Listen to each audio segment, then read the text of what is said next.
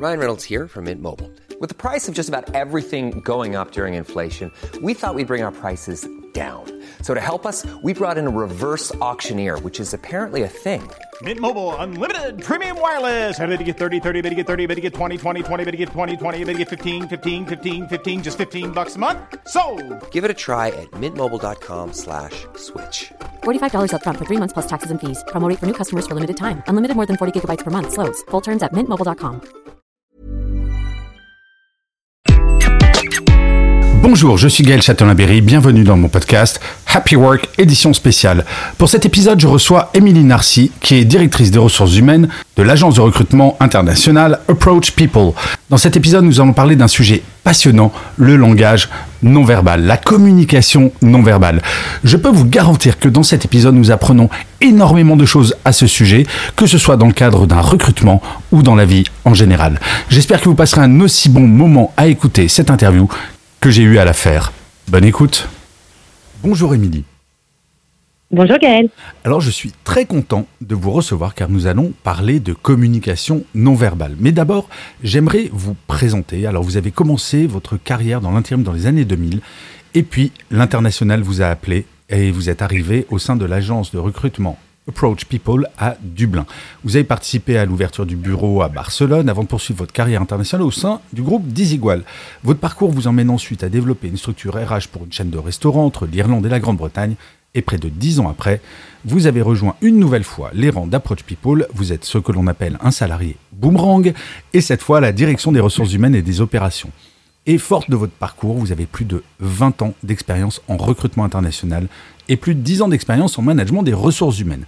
Bref, vous êtes très légitime pour parler de ce sujet dont je n'ai jamais parlé sur Happy Work, la communication non verbale. Alors, Émilie, on va commencer par une question basique, mais qu'est-ce que c'est donc la communication non verbale? La communication non verbale, euh, c'est l'ensemble euh, de, de- des éléments de communication qui ne vont pas passer par les mots, euh, par le contenu de ce qu'on dit. Ça va être euh, notre langage corporel, ça va être le ton, ça va être le rythme, ça va être notre présence, ça va être le charisme, ça va être tout ce qui est en dehors des mots. Alors, je me posais une question. Est-ce que la façon dont on s'habille, c'est de la communication non verbale d'une certaine manière? Tout à fait, tout à fait. La, la façon dont on décide de se présenter au monde, aux autres, à un entretien, euh, c'est de la communication non verbale. Ça veut dire beaucoup de choses. Euh, D'ailleurs, on l'utilise beaucoup nous euh, au quotidien dans notre bureau, où on n'a pas un dress code défini, mais on se pose toujours la question de qu'est-ce qui va être le plus adapté à ce que j'ai envie d'atteindre aujourd'hui. Est-ce que j'ai un rendez-vous client? Est-ce que j'ai envie de me sentir en, en pouvoir? Est-ce que j'ai besoin de me sentir à l'aise? Est-ce que j'ai besoin d'être créatif? Et donc, ça va avoir un impact sur nous et ça va avoir un impact sur la manière dont on se présente aux autres. Mais moi, j'ai toujours eu un vrai problème à l'époque où j'étais en entreprise avec les cravates. Et je faisais partie de ces rebelles au siècle dernier qui ne mettaient jamais de cravate. Est-ce que vous, en tant que professionnel des RH et du recrutement, vous conseillez aux gens, d'une certaine manière, de se déguiser? Parce que c'est un déguisement. Mettre une cravate quand on n'en met jamais, c'est un déguisement, ni plus ni moins. Ou au contraire, de venir bah, comme ils sont, en se disant, mais si je me fais recruter par quelqu'un pour quelqu'un que je ne suis pas parce que je suis déguisé, c'est peut-être une mauvaise idée. C'est quoi le conseil que vous donneriez sur ce genre de choses? Alors, on dit, euh, on ne donne jamais le conseil de se déguiser, justement. Euh, par contre, d'essayer d'arriver de manière le plus neutre afin de découvrir l'autre également. Donc, si vous êtes allergique aux cravates, effectivement, c'est un mauvais choix d'y aller. Par contre, une petite chemise peut Oui. euh, faire l'entre-deux. On n'a pas besoin de se déguiser. Il faut être à l'aise dans ses mouvements. Il faut se sentir, euh, il faut se sentir préparé, ouvert à la communication. Et si on s'engonce dans un tailleur ou dans une cravate euh, qui nous serre euh, la gorge, on va pas pouvoir s'exprimer. Par contre, même si je suis quelqu'un d'assez casual et que j'aime bien m'habiller en jogging, pour un entretien d'embauche, il vaut mieux éviter. C'est clair que si j'arrive en tongue euh, à un entretien, en termes de communication non verbale, le message est très clair. Euh, Le message est très clair, mais correspond également à l'entreprise, parce que euh, quand je travaillais justement dans le retail, euh, je donnais le conseil inverse à mes candidats. Je disais surtout éviter le costume cravate Bien ici sûr. et que tout le monde est extrêmement relax. Si vous arrivez en costume cravate, vous n'allez pas vous sentir à l'aise. Venez plus décontracté, vous vous sentirez plus à l'aise avec avec les collègues. C'est marrant ce que vous dites parce qu'à la fois, quand je vous ai dit les- donner l'exemple des tongs, pardon, ça me fait penser à Quicksilver ou au contraire Oui. À la limite, arriver en tongs est un atout. Donc, comme quoi, fait. il faut se renseigner sur l'entreprise en fait et aller voir euh, et aller voir un petit peu avant. Alors, quels seraient pour vous, en termes de communication non verbale, les deux, trois très grosses erreurs à ne surtout pas faire? Alors, ça dépend comment on rencontre la personne. dans, mais, euh, dans le cadre d'un entretien de recrutement, je veux dire. Euh, le chewing-gum. on s'en rend pas compte, mais c'est impossible d'avoir un interlocuteur ou au téléphone ou en face de soi qui mâche un chewing-gum. C'est quelque chose qui peut euh, nous, dé- nous, nous déstresser, nous, en tant que candidats, mais c'est extrêmement désagréable pour la personne en face. Non mais ne me dites pas, Euh, Émilie, pardon, vous avez des candidats qui sont arrivés en mâchant un chewing-gum? Donc, j'ai vu bien pire. C'est vrai? Mais ils font pas des bulles quand même. Euh, alors les doubles, non, mais euh, en Zoom, à l'époque du Covid, j'ai eu un candidat qui s'est allumé une cigarette pendant l'entretien. Ah ouais? Donc non, non, là, il faut faire attention quand même à ces détails-là. Donc ça, c'est la première grosse erreur, donc le chewing-gum et ne pas allumer une clope pendant un entretien. Alors moi, un conseil que je donne, que je donnais, pardon, beaucoup, euh, parce que quand j'étais manager, je coachais les gens qui voulaient changer de boulot ou de service pour les entretiens. J'étais un peu, un peu gentil comme garçon. Et euh, ce que je disais, c'est de toujours essayer d'adapter son comportement au comportement de son interlocuteur. Par exemple, si votre interlocuteur veut prendre un café et vous en propose un, même si on n'aime pas le café ou le thé, on en prend un. Est-ce que c'est un bon conseil ou c'est un conseil tout pourri? C'est un bon conseil. Maintenant, si vous n'aimez pas le café et que vous n'arrivez pas à le boire, Non, je grossis le trait. un verre d'eau. Un verre d'eau, mais oui, effectivement, de s'adapter, de comprendre comment la personne fonctionne euh, en, en face de nous, c'est de la communication non verbale, effectivement, euh, de pouvoir adapter euh, son langage. On l'utilise d'ailleurs euh, en tant que recruteur, quand on sent que quelqu'un est un peu stressé, on va peut-être parler un petit peu plus doucement et essayer d'amener la personne à se relaxer. Et on peut faire la même chose en tant que candidat.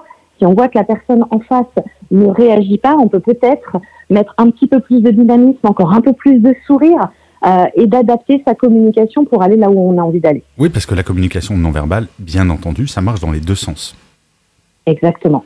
Alors, on était sur la première erreur, le chewing-gum ou la clope. Une deuxième ou une troisième, les- les- vraiment les grandes lignes. Alors, en face à face ou par Zoom, euh, ne pas regarder son interlocuteur et ne pas sourire.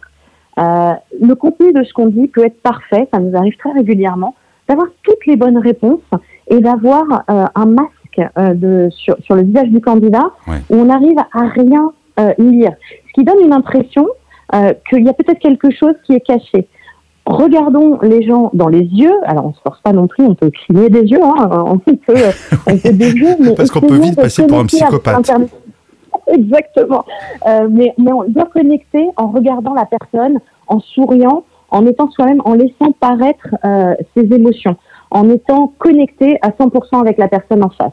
L'erreur, c'est effectivement d'être trop stressé, de regarder ses notes, de ne pas connecter et d'avoir un masque, de vouloir paraître tellement professionnel qu'on laisse rien transparaître. Et ça, ça semble évident en présentiel, mais je le rappelle également très souvent en distanciel de penser à regarder sa caméra, même si c'est contre-intuitif, parce que on a tendance à vouloir regarder l'impact que nos paroles ont sur les gens en les regardant sur l'écran, mais c'est vraiment très important de regarder sa webcam. Alors ça, c'est un conseil qu'on donne à nos candidats quand ils vont en entretien avec nos clients, c'est de faire un test, on le fait d'ailleurs ensemble, pour regarder si la caméra est à la bonne hauteur, comment ils vont pouvoir se sentir sans penser à cette caméra, pour pouvoir interagir directement avec euh, l'interlocuteur et penser à tout ce qui vient derrière également. On a déjà vu que euh, le, en communication non verbale, même l'environnement dans lequel vous êtes peut dire des choses de vous. Donc si vous avez un bazar euh, incroyable derrière vous sans fond d'écran, Bien vous sûr. pouvez donner l'impression de quelqu'un qui est désorganisé. Hmm. Si vous avez un poster qui ne reflète absolument rien de professionnel derrière vous, ça peut donner des indices à une personne qui serait, euh, qui n'aurait rien à voir avec votre parcours professionnel. Et même si elle n'a pas envie de vous juger par, euh, par ça, ça va donner une impression et ça peut s'imprimer euh, dans, dans sa tête. Mais c'est hyper intéressant ce que vous dites parce que quand on parle de communication non verbale, je pensais pas effectivement à l'arrière-plan, mais euh, je fais également des vidéos euh, sur YouTube et en fait en termes de communication non verbale, ce qu'il y a derrière moi est extrêmement important. Notamment, il y a trois guitares, il y a un clavier, il y a un logo Happy Work, il y a ce genre de choses et c'est clair que ça fait partie de la communication. Et quand on est candidat, il faut vraiment penser à tous ces éléments. Alors, est-ce que vous avez une troisième, euh, une troisième grosse erreur à éviter? Bah, Je dirais plutôt parler trop vite. Euh, c'est comme quand on donne des conférences ou quand on fait un exposé, quand on se présente. On a tendance à vouloir placer le maximum d'arguments possibles parce qu'on on a un effet de désirabilité et on oublie le message. On, veut le délivrer et on oublie. Exactement. Donc, du coup, ce serait de s'entraîner à, respirer et à pouvoir se dire j'ai du temps.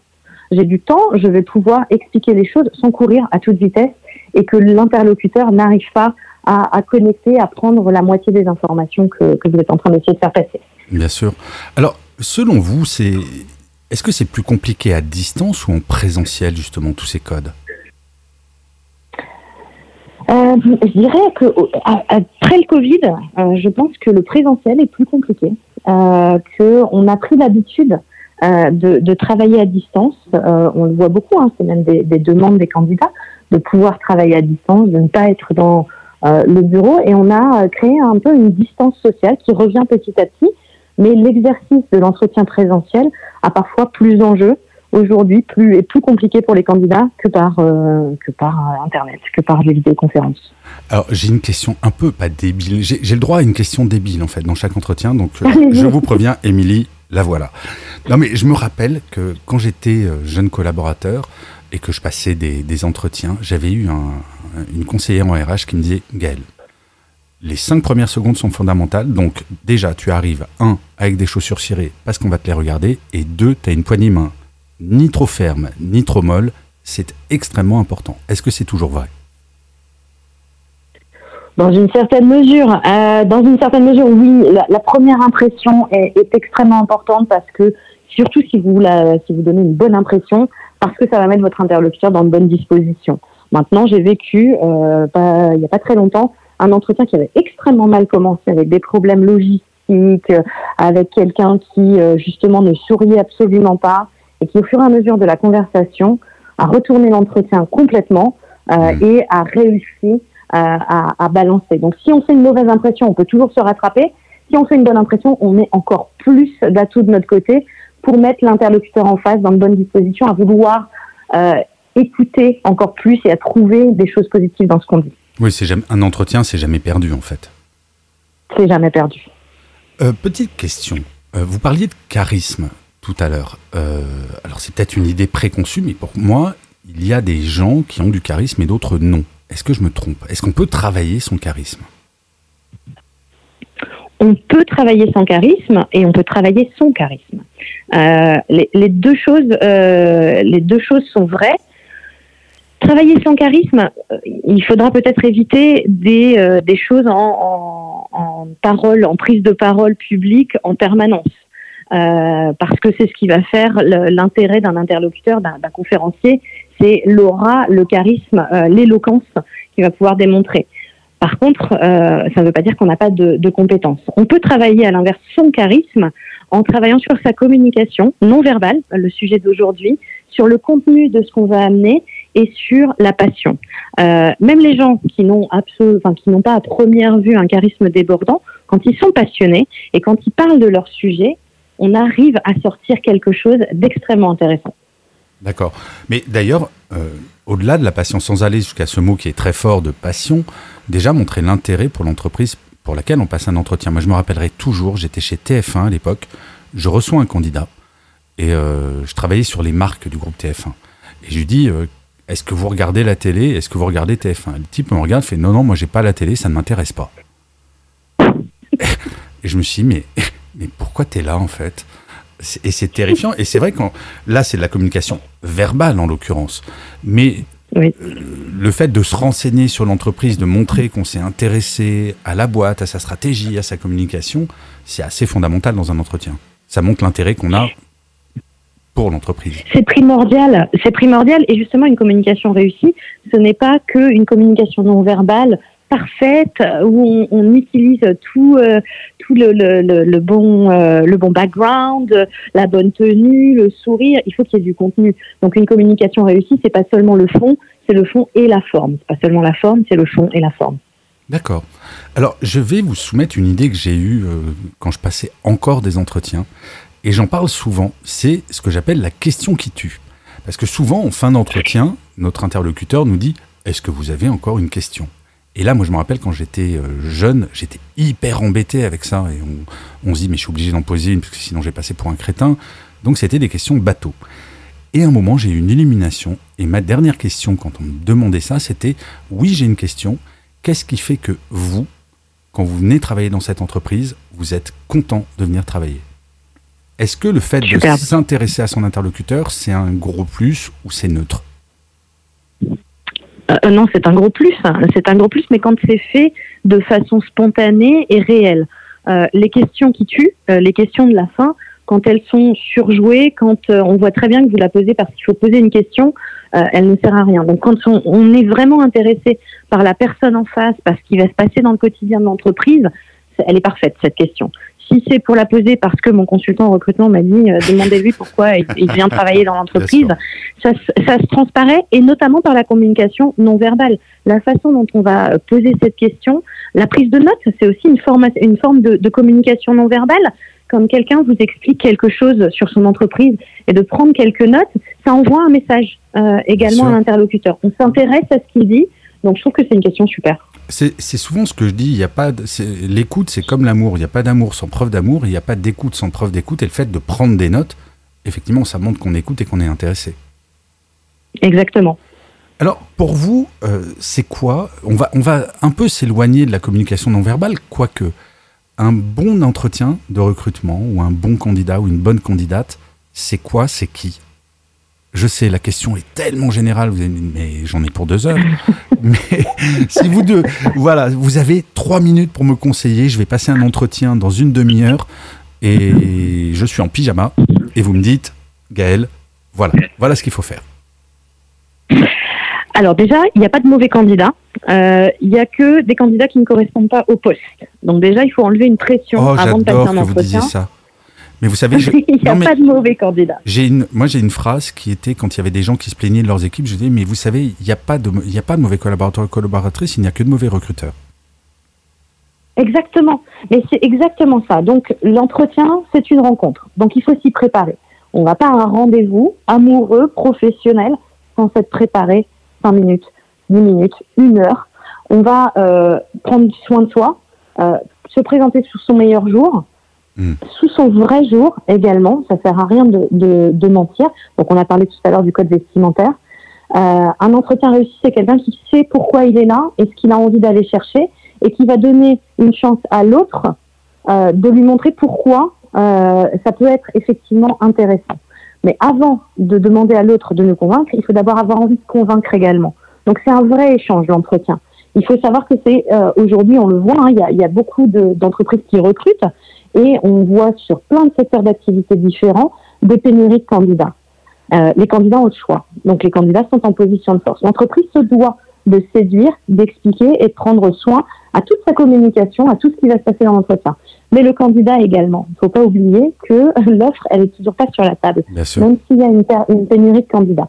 Donc on prend soin à tout, on fait un, un vrai échange, on se parle. Euh, on n'est pas là pour répondre à un questionnaire euh, comme au commissariat.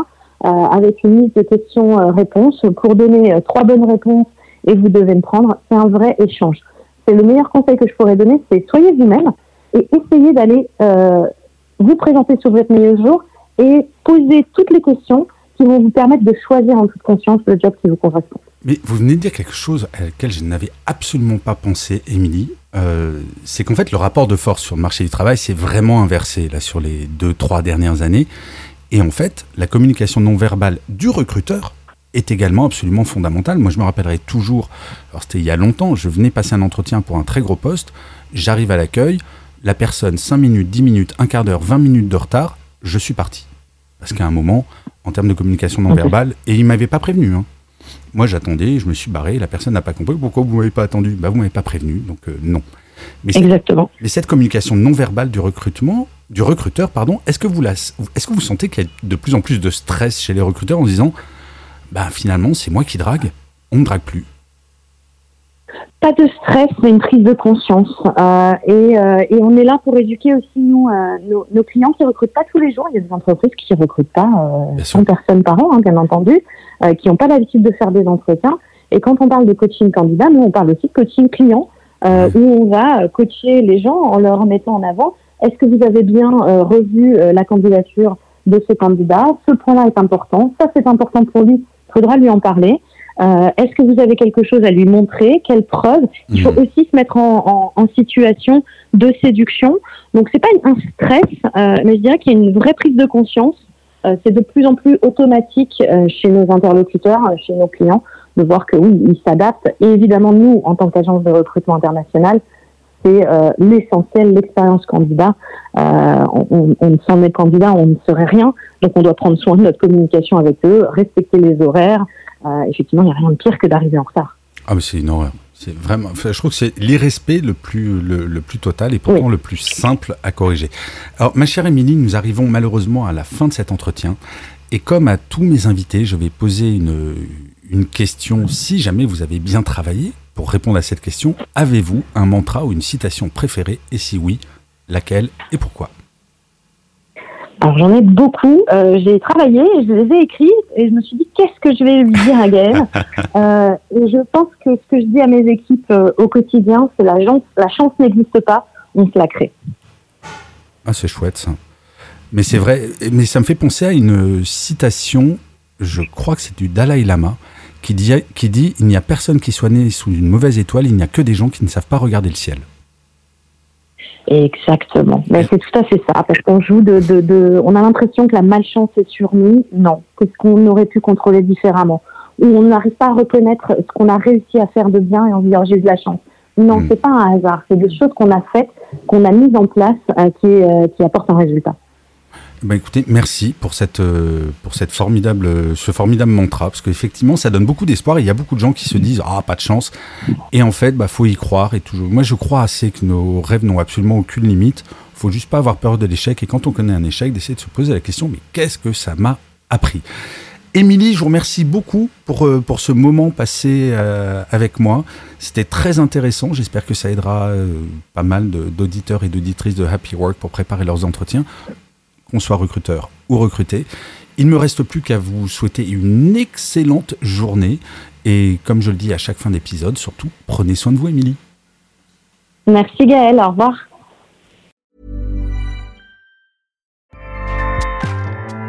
ACAST powers the world's best podcasts. Here's a show that we recommend. This is Roundabout Season 2, and we're back to share more stories from the road and the memories made along the way. We're talking rest stops, if we're stopping to get gas. You will be timed. you will be for sure. Misguided plans. I grew up in the city, so I have like, you know, a healthy fear of real extreme darkness. this was like wilderness a lot of laughs. Y'all weird, but you, yeah, you, you were different. Like you were real different, bro. I can't really put my finger on it. And so much more. Just goes to show that unexpected yeah. things sometimes are the best when it comes to a road trip. Roundabout Season 2, presented by Nissan, is live now with new episodes rolling out every Thursday. Listen and subscribe wherever you get your podcasts.